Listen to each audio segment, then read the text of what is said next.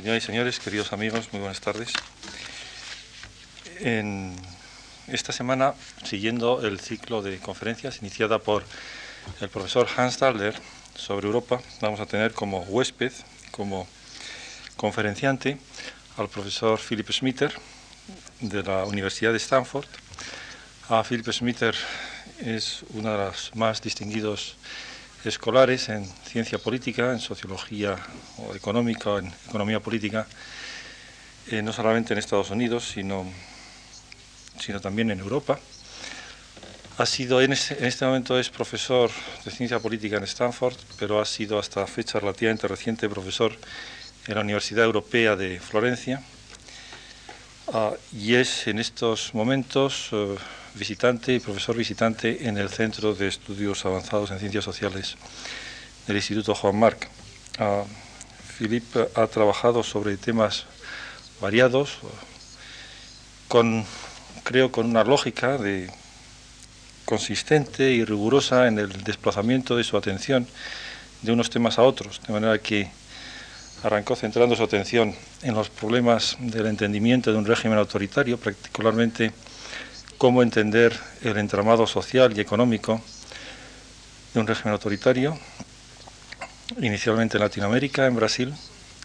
En el curso de esos trabajos e investigaciones desarrolló una teoría, juntamente con Lembruch, sobre el neocorporatismo que ha tenido una extraordinaria influencia en la reflexión tanto de científicos políticos como de sociólogos en general, interesados en entender las relaciones entre la sociedad civil y el Estado, ha ofrecido, ha ofrecido a través de la teoría una, una aproximación extremadamente interesante y fecunda para establecer comparaciones entre lo que ha sido una larga tradición de corporatismo con las experiencias de los países democráticos y liberales en su tratamiento de problemas económicos en los últimos 20 a 30 años. Y la virtualidad de este enfoque se ha visto recompensado, se ha puesto de manifiesto en que ha sido un programa operativo para otros muchos investigadores, tanto a favor o en contra, o matizando, o discutiendo. De manera que ha sido un programa de investigación importante. El profesor Smither, Filipe ha trabajado también a partir de aquí en un estudio sistemático junto con el profesor Streck sobre grupos de interés, en el cual, una vez más, ha sido capaz de construir un programa de investigación eh, comparado, comparativo, importante, y posiblemente un poco empujado por esta experiencia ha desarrollado una atención cada vez mayor hacia temas de teoría democrática y la comprensión de los funcionamientos de los sistemas políticos, hacia lo que él piensa que es el más allá de una democracia liberal, punto discutible, pero como tal extremadamente interesante y estimulante. Y un poco en la misma lógica, pienso que podemos entender su creciente, no sé si fascinación, pero creciente interés por entender los, sistemas políticos y económicos en su urdimbre o entramado internacional, en tanto que las naciones están situadas dentro de un contexto que son cada vez más contextos supranacionales y transnacionales. De aquí yo pienso que por sus pasos contados ha acabado o está en este momento trabajando de manera cada vez más intensa sobre el problema de cómo entender grandes conjuntos supranacionales o supranacionales y esto nos lleva al tema de las dos conferencias que va a dar aquí que se refieren a Europa.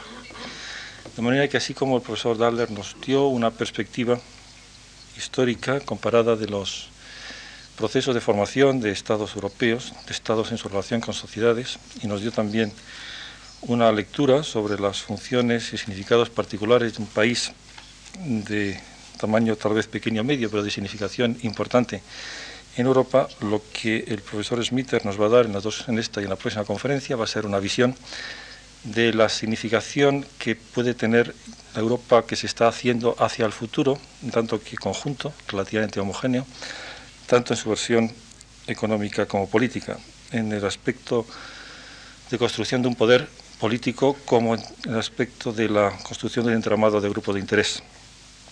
Es para mí una satisfacción personal, toda la amistad que me une con Fibre Smith, presentarle aquí y también un motivo de satisfacción para el centro del cual es profesor en este momento. Filipe.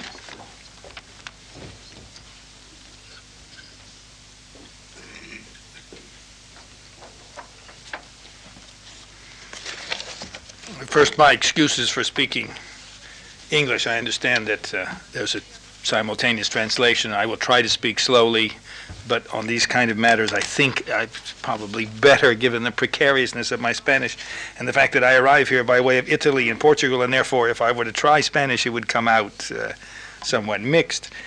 Uh, that I will speak English. Uh, Victor, thank you for your very generous remarks. It's a privilege to be here and uh, to have these kinds of working conditions and interesting students to work with. Uh, I have enjoyed it very much, even if it has been a little bit disjointed, I'm afraid to say. Tonight I propose to talk, uh, to give the first of two lectures on a potentially very boring topic, namely the politics of the European community.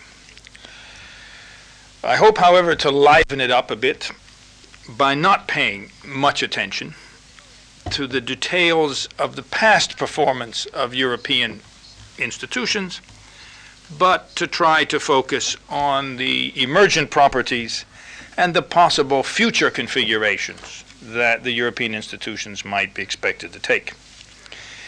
This kind of speculative approach to the European community is not an easy task for several reasons. So I propose first to sort of discuss the general problems in studying the community as a political institution, so to speak, at this moment, and then get into the uh, subject matter of today's talk. First, it is the case that virtually all serious theoretical, innovative work on the generic theory of regional integration stopped in about the mid 1970s when the European community's internal machinations and politics bogged down into a perpetual and, as I said, excruciatingly boring uh, stalemate of intergovernmental negotiations. And the initial momentum of the founding, heroic founding period of Monnet and uh, Hallstein and others, that initial momentum died out, failed to sustain itself, uh, by the early 60s. The much announced spillover process that we wrote so much about in the 1960s into new policy areas and presumably into higher levels of authority for the community institutions stopped well short of the threshold of self sustained growth and system transformation of the community into a new and dominant political system. This first took the form of the most peculiar and perhaps quixotic figure of Charles de Gaulle and his resistance, one has to say virtually personal resistance, to anything resembling supranationality and the transfer of French sovereignty to community institutions or anything that resembled a diminution of French national glory. But once de Gaulle had left the scene, it became clear that the problems of the European community, or the dynamism, the absence of dynamism in the European community, was far more serious than simply trying to overcome the somewhat, uh, one could say, atavistic or idiosyncratic uh, policies uh, of de Gaulle. It became clear that the sheer pettiness of what has been called low politics, based on national sectoral interests and on internal national bureaucratic agency infighting uh, was the main culprit. And that the community, therefore, fought, or the members or representatives of the community fought endlessly over definitions of what a sausage should be and what the level of subsidization, subsidization for sugar beets was going to be for the next year. Now, this slumber or this stalemate that the community entered into in the 1970s not only drove most of us who had taken an early interest and had regarded the community as one of the most promising areas of innovative and exciting theoretical thinking, both in international relations and in the area of comparative politics, not only drove us away, but it also drove away large numbers of even, uh, as I say, less theoretically minded students. The interesting thing was that the community failed to be revived by two very important events during the 70s, just to show you how uh, stalemated the situation was. The first enlargement to include Great Britain, Ireland, and Denmark, failed to have any major impact on community institutions, certainly failed to give it any new subject or source of dynamism, if anything, simply contributed more uh, to the intergovernmentalism of the time. And secondly, the much trumpeted shift to direct popular elections for deputies to the European Parliament also failed to provide any new impetus, bring any new issues, create new linkages with national groups. The only thing that was promising during the 70s and certainly well into the 80s was passed quite unnoticed, particularly by more theoretically minded people, but perhaps also by uh, more empirically minded students, namely the unobtrusive activities of the European Court of Justice which was quietly going about its sort of legal, formal business of accumulating a very impressive and surprisingly supranational body of jurisprudence, establishing quite firmly the supremacy of community law over national law.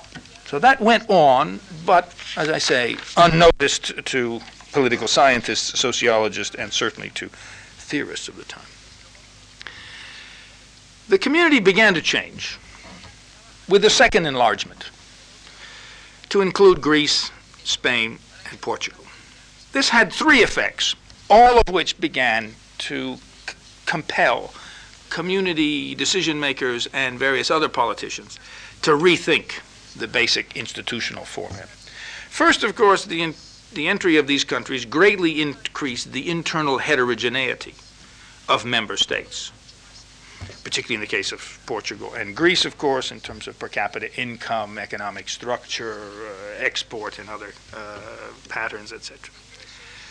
It also brought attention, renewed attention, to the need to build into the community formula, so to speak, compensatory policies and to shift away from the exclusive emphasis which had dominated emphasis which had dominated the community up to now on the so-called Franco-German duopoly or the Franco-German alliance.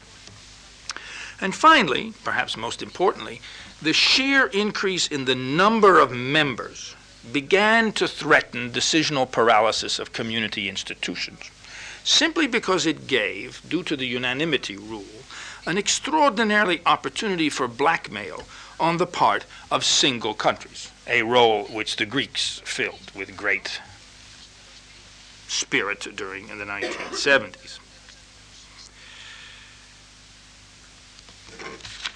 There's still, however, despite these promising changes or new tensions within the community, there was an astonishing lack of attention. And in fact, you can look at textbook after textbook written about European politics during the 1970s. Some of them do not even mention the existence of the community, or they assign, mention the community along with NATO, the Council of Europe, and a large number of other European uh, diplomatic, essentially diplomatic or international organizations, but don't accord it any real importance as a major feature of the emerging politics of Europe.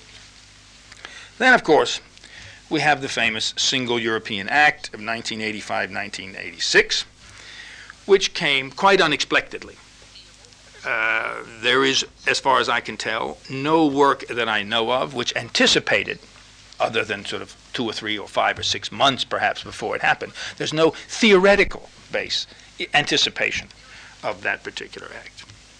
It is also true that the signers of the Single European Act do not seem to have been aware of the consequences of what they were doing. That is to say, there's every indication that almost all of those who signed it were quite surprised by the magnitude and variety of changes which were fairly quickly to become evident.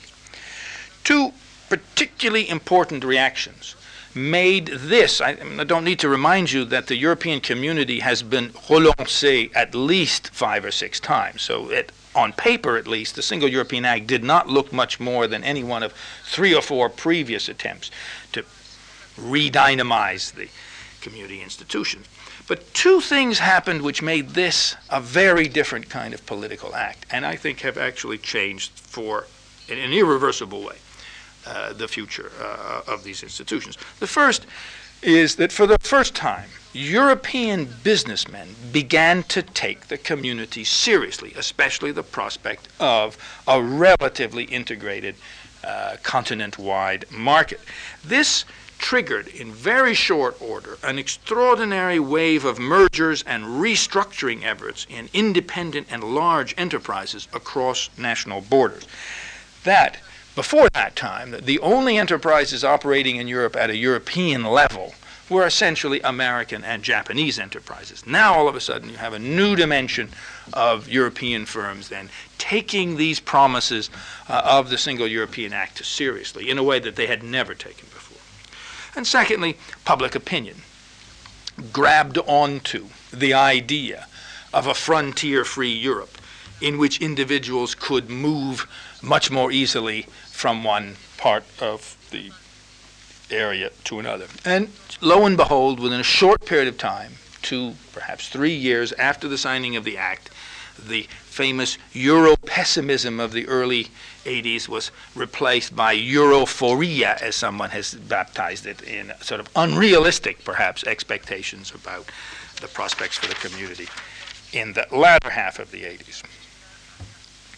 Since then, most observers have not been disappointed.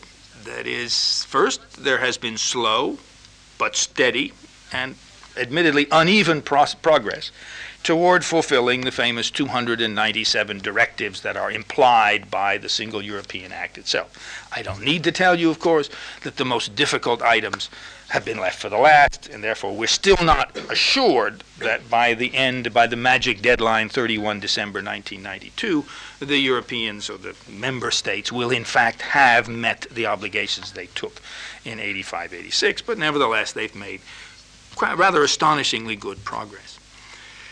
Secondly, of course, there's a very important potential spillover in the works, although again with difficulty, in the form of the Treaty on Monetary Union. That was not part of the original Single European Act, and that, in some sense, was triggered. This was a, a classic spillover, such as we anticipated in the 60s, triggered by the Act itself, which has pushed European countries now into new forms of commitment in the monetary area. And of course, there's a great deal of discussion about further spillovers in areas such as transport, energy, maybe even the environment, etc.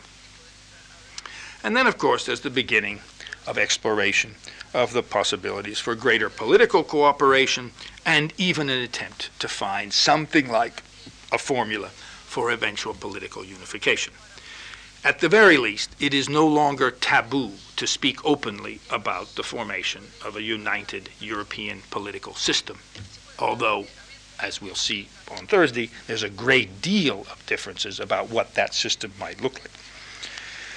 Now, recently there has been, clearly, recently by, me, by that I mean in the last six months, there's been a certain signs of loss of confidence, some disarray, due to factors that I'll talk about in a few seconds, that is to say, exogenous factors to the European context. But I think it's absolutely incontrovertible that what has already been accomplished has, is enough to have irresistibly transformed not merely European institutions, but the nature of European politics. Europe is definitely headed for some new form of political domination even if it is not yet clear what that form will be like and whether or not that form will resemble any of the historically existing experiments and experiences that Europe has had. I don't think it's tr- the case that we can yet assume that there is uh, enough of an internal dynamic of self transformation to displace existing nation states the sort of thing we imagined was much more likely in the 60s, let's say, or the early 60s. Nevertheless, there has been enough change and in, in a recognizable direction so that we can begin to glimpse what the probable outcomes are going to be, and that's what I'm going to talk about. Now, there are several reasons why, however, I would I should urge you and I should have been myself more cautious about predicting the future trajectory and especially the eventual outcome of these community institutions. And the main reason for this has to do with what I've called external surprises. When I originally wrote this paper, now almost a year and a half, two years ago, uh, it was based essentially on, call it two assumptions. One, that the future of the community would be determined by the bargaining processes of the 12 existent member states. I recognized, not difficult, that it, these 12 member states were likely to be joined by several of the EFTA countries. My assumption was, and I think it's still true, that the membership of Austria, Norway, Sweden, let's say, Switzerland will be much more difficult, but those countries will not substantially change the nature of community institutions. That's disputable, but I think that's safe to assume. In other words, their internal political institutions, well, except for Switzerland, they're all more or less dominated by social democratic, and they certainly will push the political system, for example, the, the European polity, more in the direction of uh, paying attention to the social dimension, etc. Nevertheless, they won't. I don't believe they will fundamentally change, or would have fundamentally changed, the nature of the system. And my second assumption uh, was that uh, the basic external security context uh, of uh, the of Europe would not change. Now, both of those turn out to be wrong, of course. The events in Eastern Europe have radically changed the prospects about membership. Whether or not it's full membership or partial membership, there seems to be no way in which the community is going to be able to deny Eastern European countries unless they simply collapse into economic and political chaos. There's no way the community is, is going to be able to deny these countries some form of membership participation in these decision making bodies. And in fact, the present discussions about political unification and monetary union are already anticipating the difficulties of these event these countries becoming members. So even without their becoming members, by anticipation, they are affecting the outcomes and the bargaining processes that are currently going on. So the changes in Eastern Europe uh, increasing the or changing the nature of the pool of probable members has an important, if so far difficult to quite factor in, impact. The second, of course, is the collapse of the Soviet Union as a significant military threat, and with it, the entire structure of bipolar confrontation upon which Europe had been free riding uh, since literally the start of the Cold War. This has compelled the community, much more rapidly than it expected, to deal with security issues. The European community has always had the enormous advantage of being able to concentrate on economic issues and to have left the security matters either to the great powers or to the NATO or to various other kinds of uh, arrangements and been able to stay out of that hornet's nest of difficulty. It can no longer do this, and it is having, as we'll see, considerable difficulty in dealing with it. The nature of the security threat to Western Europe has then radically changed.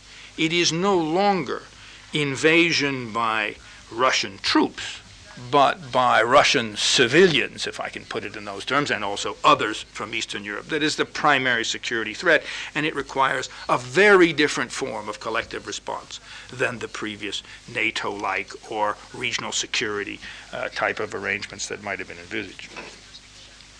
Finally, we have the dramatic evidence of the Gulf War, if we needed anything, to demonstrate how centrifugal, if I can put it in these terms, how disparate the responses, the foreign policy responses of individual European countries were, especially in the military conflict itself. I have yet to incorporate in my own thinking about the future of the community these exogenous factors in order to somehow to try to understand how they are likely to affect the two topics that I propose to talk about then in this lecture and in the next one. What role organized interests are going to play in the future of the European community? And secondly, what kind of polity or political system the European community is likely to become after 1992?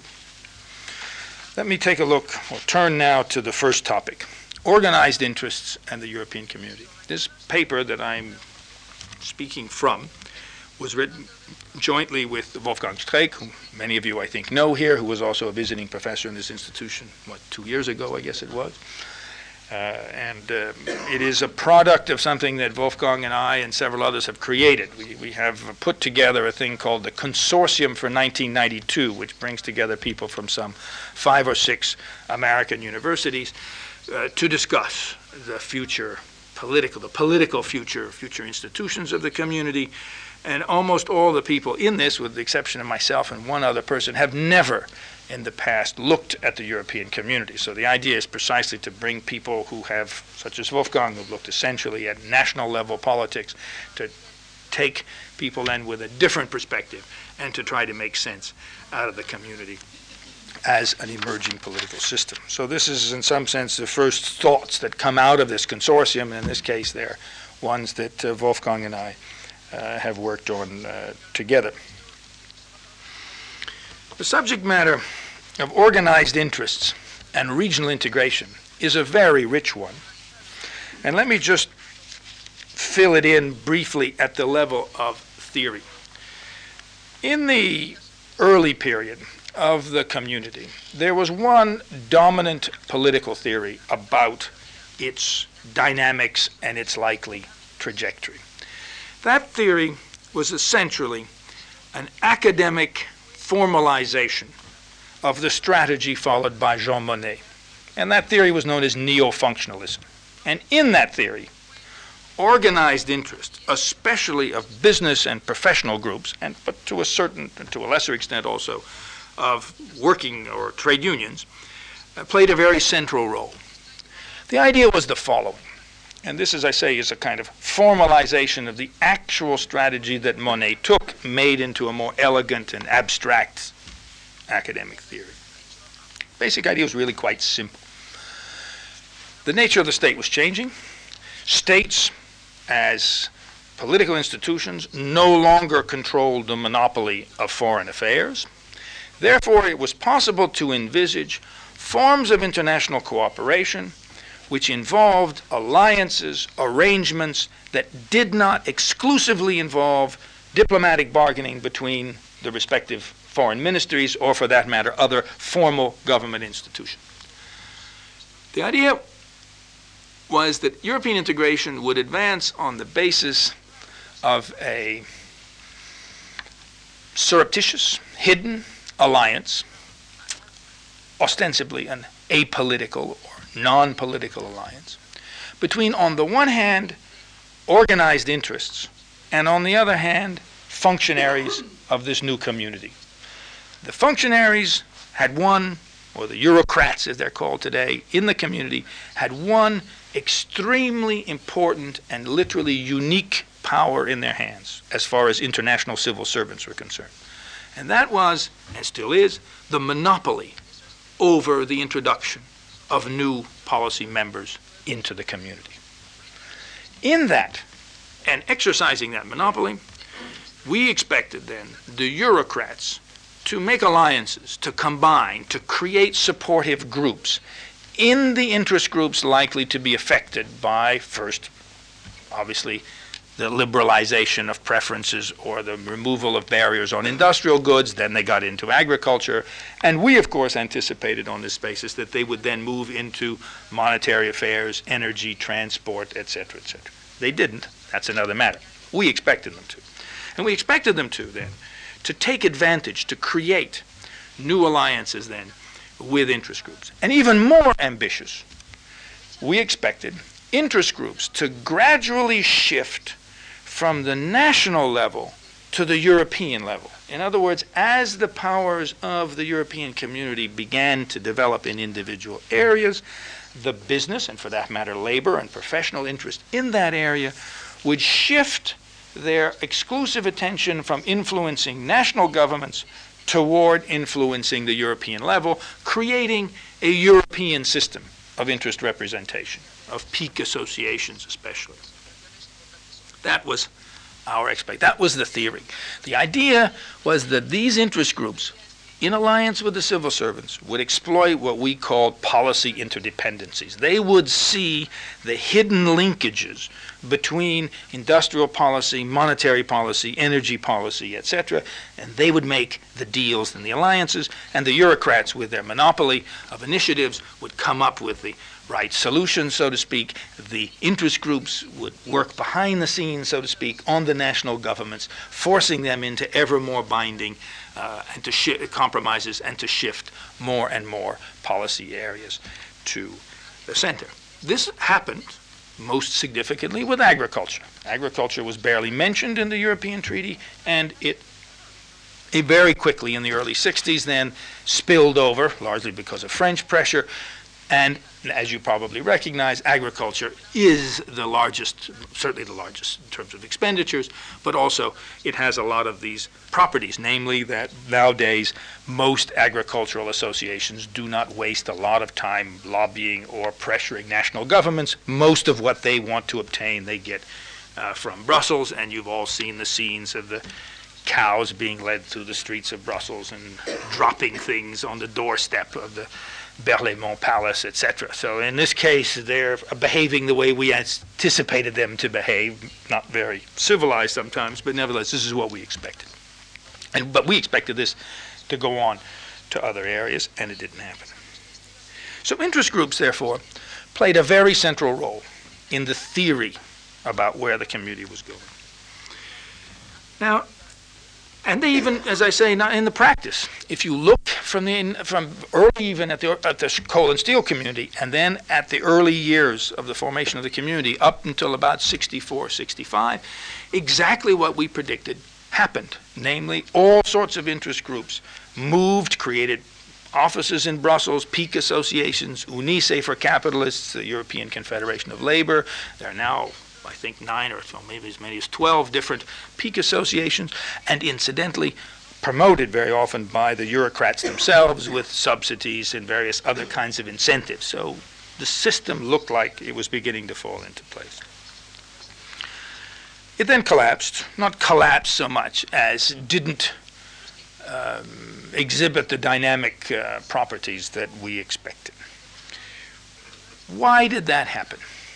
Well, in our paper, we argue that one of the main reasons for the stalemate that set in in the 1960s and 1970s is precisely the success of neo-corporatist arrangement with a similar structure at the national level. What we didn't recognize is that many of the policy measures we were talking about, in fact, would be dealt with much more uh, conscientiously, much more efficiently, at least at that period of time, by forms of consultation between interest groups, which did not transpose to the European level, but which ensconced themselves at the national level in countries such as Germany, the Netherlands, Belgium, uh, not to mention, of course, the most corporatist countries, Austria, Sweden, Norway, Finland, etc.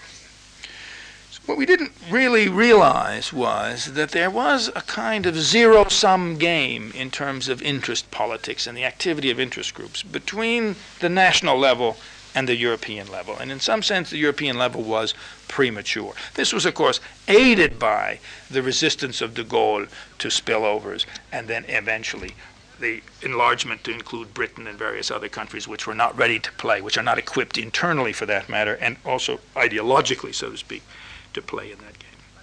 So we have this correlation we observe between the rise of policy consultation and neo-corporatist mechanisms in the 60s to the mid 70s at the national level and the decline of these mechanisms and the setting in of what we call intergovernmentalism as the dominant mode of decision making. In other words, a shift away from interest groups and the initi- an initiative role for the Commission strengthening the Council of Ministers, government representatives, diplomatic aspects uh, of the community, and therefore this excruciatingly boring period that everybody wants to forget about.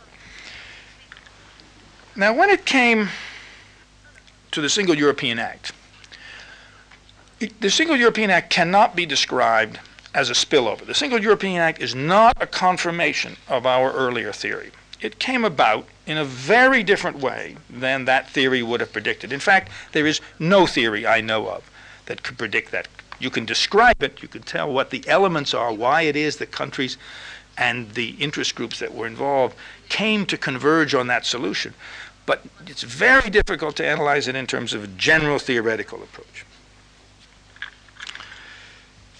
For the following reasons, just to give you an idea of why I refuse to claim this as somehow a success for this particular theory. I certainly was paying no attention to the community, so I can't be blamed for not seeing it coming. But even if I were studying the community with that theory, I would not have been able to see it coming. For one thing, European level, or for that matter, national interest groups, had relatively minor role to play. The great exception is the so-called European Roundtable, European Business Roundtable, which is a very different kind of interest group than we anticipated. It's a much more looser, and as we'll see later, American type of interest group rather than the typical European central peak association with very comprehensive um, organizational hierarchy, etc. Also, the key players were not interest group people. In many cases, the key players were politicians, the new institution is this famous European Council, that is the heads of European states. They played a very central role. That's not part of the theory of what we would have expected. In any case, we have this single European Act then coming, the breakthrough in 1985 and 1986. And now the question is what is going to be the consequence of that act for organized interests? Will Europe return to what we thought Europe was going to do in the late 60s and 70s? Will it go back to a form of Euro-corporatism in which interest groups now organized at the European level in collaboration with national interest groups, as I say, especially of business, uh, and, uh, and the uh, various professions and sectors such as agriculture, uh, will they then, re- will we return to that pattern and in effect find a belated confirmation for what our theory predicted in an earlier period, or are we going to find something new? Our conclusion is we're going to find something new, that Europe will not move at that level in a corporatist direction. I might add, despite many efforts on the part of the Commission to do that. This is exactly what De- Delors himself is a corporatist. He comes out of the French social Christian uh, trade union movement. Uh, many of his statements are um, orthodox, literally, in their promotion of social consultation, trying to encourage then peak associations at the European level, and for that matter, participation of national level. So there's no question that an ideological, in terms of ideological mood, let's say, not only Delors, but much of the Commission is very disposed to trying to promote this kind of interest politics, but they have been quite unsuccessful in doing so. Our generic argument is they're unsuccessful for two reasons, just to summarize, but then there are many other ones that I will add in a second. The two basic reasons is, and these are the two fundamental lessons that Wolfgang and I have drawn from our analysis of how these systems functioned at the national level. Corporatism at the national level requires something like what Marxists used to call, especially Austro Marxists, used to call a relative balance of class forces. That is to say, a situation in which, for a variety of reasons, often having to do with social democracy, uh, labor and capital have approximately equivalent, not equal in power, but institutions which have equivalent organizational structures and a capacity to do damage to each other. So there has to be some kind of, call it stalemate if you wish, in the class warfare. And from that comes corporatism as a solution, incidentally, which neither capital or labor wants. It's not the preferred solution, it's not the first best solution. It's almost always the second best solution, then, that emerges from this relative stalemate of high organizational capacity uh, mutual capacity to harm. Call it a deterrence theory of corporatism, if you wish, at the national level. Now, at the European level, there's no such thing as a class balance. Business is much better organized to protect its interests. At the European level, trade unions have been notoriously unsuccessful, both at the level of the European Trade Union Confederation, but also at the level of individual sectors at bringing about an effective organization uh, of interests. So there's a fundamental asymmetry between the two classes, especially the capital and labor, but you can also follow this out if you're going to look at consumers and various other groups uh, at the European level. Much greater than the asymmetry that exists in most of the member states, where it is also, of course, in some cases, uh, uh, an important phenomenon. Second feature corporatism at the national level only worked where there was a very important contribution of the state. And it is precisely the absence of state properties in the European community that makes it difficult for the community to promote Eurocorporatism in the way in which, say, the Swedish, the Dutch, the German, the Austrian, or various other states, uh, governments, but especially state apparatuses, promoted this outcome in Europe during the late 50s, 60s, etc. The reason for this is not lack of funds, although, as you all know, the European community has a budget which would fit inside the budget of most Spanish ministries. I mean, it's a very small. Uh, extremely small proportion of GNP. So we are talking about limited resources. It's also, of course, an extremely small bureaucracy. If you count even chauffeurs and secretaries, you get something like 15,000 people employed. So, you know, we're talking again about an organization without both the human and material resources that we tend to associate with a, you know, a reasonable sized Ministry of Agriculture, let's say. And then, now, so that's part of it. But the real difficulty is that the European community lacks the one central attribute that a state needs to be able to play an active role in the promotion of a particular kind of interest group system. And that is the capacity for the direct implementation of policies. One of the reasons why the European community is so small is that it relies almost exclusively on indirect implementation of community directives. It passes these directives. They are then subsequently, if approved by the Council of Ministers, etc., and the European Parliament, they are subsequently handed over to national and, in some cases, subnational bureaucracies who do the actual implementing. And it's at the level of implementation that the interface between the agents, if you wish, of the state and the interest groups, the deals, if you wish, are made and the subsidies and exchanges, promotion of interest takes place. That direct interface with the customers, let's call them, or clients, is absolutely essential for these kind of things to work, to bring the interest groups into that interface, to make them co-responsible for the administration of policies, etc. The European community can't do that because it doesn't really administer very much directly. It simply sends off money and directives, and they eventually get applied by national in some cases regional and even municipal authorities. So those are the two reasons why the community, from a structural point of view, let's say, has an enormous difficulty in bringing about the kind of interest group system it would like to have surrounded.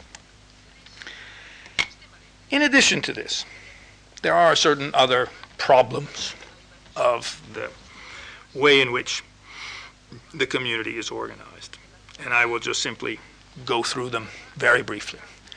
There is one factor which I think political and social scientists have uh, systematically paid insufficient attention to in their writings, both in comparative uh, work and in national work, and that's the great importance of size. We simply forget that large countries, especially large political units with heterogeneous populations, and as you can well imagine, the European community is that. The internal heterogeneity of the European community is much greater than the internal heterogeneity, at least in terms of income levels and internal structures, than that, say, of the American uh, 50 states, for example. So we're dealing with a very large number with a great deal of variety, not just linguistic, of course, but levels of development, etc. So size plus complexity and heterogeneity puts very important limits on how certain systems work. Now, it is really no accident that the corporatist systems which functioned best in Western Europe were in small countries. So there is a clear sort of small country these kinds of consultation arrangements work best in countries where there's a relatively small number of actors who've usually all gone to the same schools. They may represent different social classes and different groups, but they know each other well. They meet each other in a multiplicity of roles that overlap, etc. Those are characteristics of countries like the Netherlands, but also especially Austria, Sweden, Norway, Denmark, etc.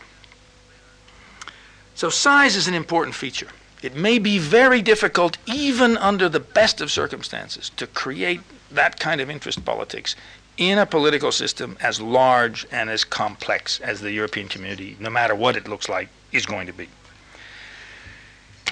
Secondly, and this goes with it, of course, the complexity of the decision-making system of the European community just boggles the mind. It's also one of the reasons why the politics are so boring. It's very difficult very often to find out where decisions are made. There's so many different levels and complex.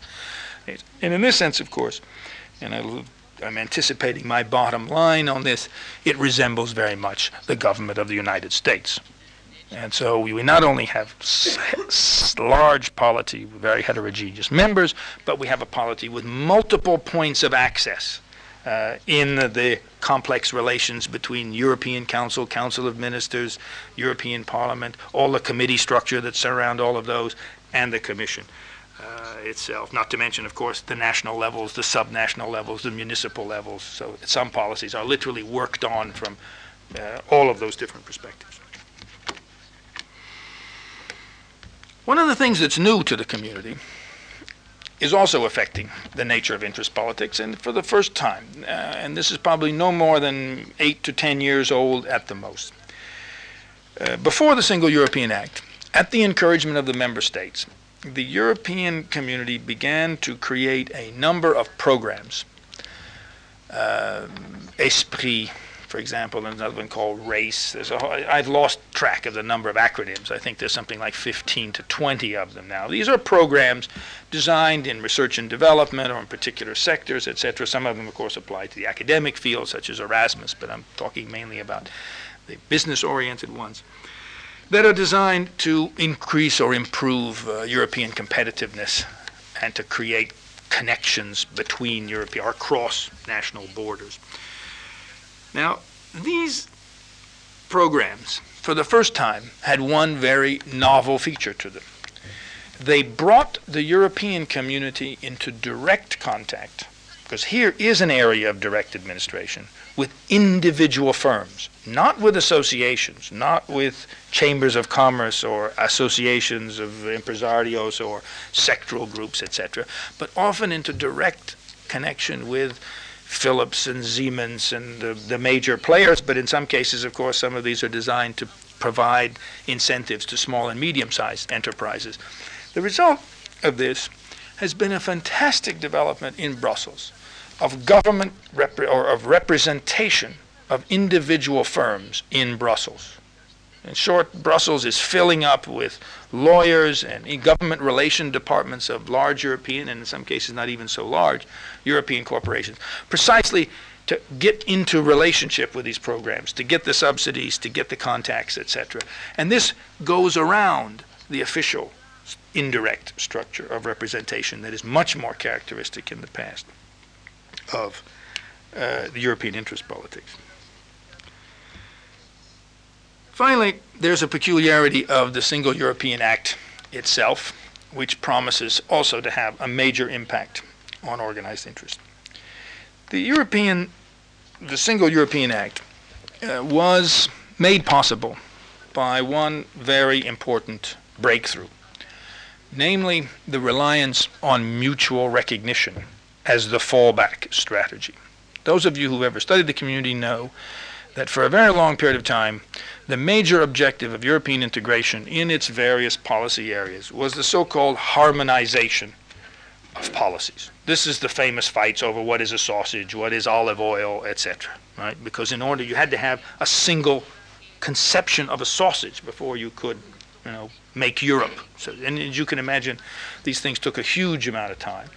I think there was a famous one on the on the level of noise from lawnmowers. It took something like three to four years to decide. It turned out every European country had a different standard for the level of noise of lawnmowers. Nobody could agree on it. It took a huge amount of time before they came up. Now, mutual recognition is, is the, the slicing through the Gordian knot, so to speak. It, in effect, for those of you who don't know it, it's become such a commonplace now to talk about it, uh, it, in effect, says that that which is illegal and not necessarily unhealthy or immoral in any given country, uh, will be legal in all other countries. So if you have a lawnmower that makes a lot of noise in Portugal and you want to export it to Denmark, you're supposed to be able to do it after 1992. That is, you cannot prevent the lawnmower from entering Denmark only because it doesn't meet the Danish noise standards, if it meets the Portuguese noise, noise standard. And believe it or not, the same is supposed to be true for veterinarians, architects, all the professions, as well as products. So in principle, we'll see whether they actually do this or not. In principle, 31 December 1992, you could, if you don't agree on some harmonization or standardization of lawnmower noise or the length of training time it takes to produce a veterinarian, on that date, every Portuguese veterinarian, if he or she wants, should be able to go and practice in Denmark if they would like to. They may not do that, but they can do it in principle. You cannot exclude them simply because their training as veterinarians is different than the Danish one. This is a difficult thing to imagine. Uh, it, it, it, implies the idea that European countries trust each other, which has not been a historical record. Uh, so this is a new world, so to speak, that you would trust other countries not to cheat, not to have overly noisy lawnmowers, etc., in order to get their cheap models to outcompete your quieter ones, etc. Anyway, so this thrust of the Single European Act toward deregulation through the device of mutual recognition, in effect, puts national regulatory systems into competition with each other. And that undermines a lot of the existing interest regulation. So there's a, there is an interest system protecting quiet lawnmowers in Denmark. There's undoubtedly a, a producer of quiet lawnmowers there who makes sure that that standard then is, is a, uh, helps that firm in its competition with others, just as there's probably a similar system around noisy lawn. I'm, not, I'm probably being unfair to the Portuguese. I, I don't know whether they make lawnmowers at all, to tell the truth. But without meaning to be unfair, I just, or veterinarians or whatever. I mean, anyway, you get the idea. So we have this deregulatory mutual recognition aspect, which undermines at the national level Many of these corporatist arrangements are very, very long standing. And it also makes it virtually impossible to recreate them at the European level unless, for one reason or another, on a given thing, given product or a given profession, the Europeans get their act together and decide on a single definition of what a veterinarian is and a single definition of lawnmowers. Seems to me unlikely that they'll be able to do that, and therefore there's very little incentives to create that kind of European level of uh, monopolistic and incorporated interest politics that is so characteristic of the corporatist style, let's say. Let me conclude with a conclusion from the paper by just simply reading what we, what we arrive at. The EC has yet to attain its definitive institutional configuration. And in fact, what I propose to talk about Thursday is precisely how it's acquiring that configuration and what those configurations are likely to be. As we noted above, the internal market objectives, the famous 279 directives, could be met in a variety of ways, including some which would concentrate a good deal of regulatory and even financial power in Brussels. The Commission could take advantage of three policy areas. Competition policy, where incidentally it already has some direct implement, uh, implementation capacity. You probably read occasionally in the newspapers that they send people from Brussels and invade offices and seize uh, price fix, you know, evidence about price fixing. It's that's a rare case where the community has a direct police surveillance capacity, so to speak. So competition policy. Environmental policy is another one where the Single European Act seems to give to the Commission a direct implementational responsibility.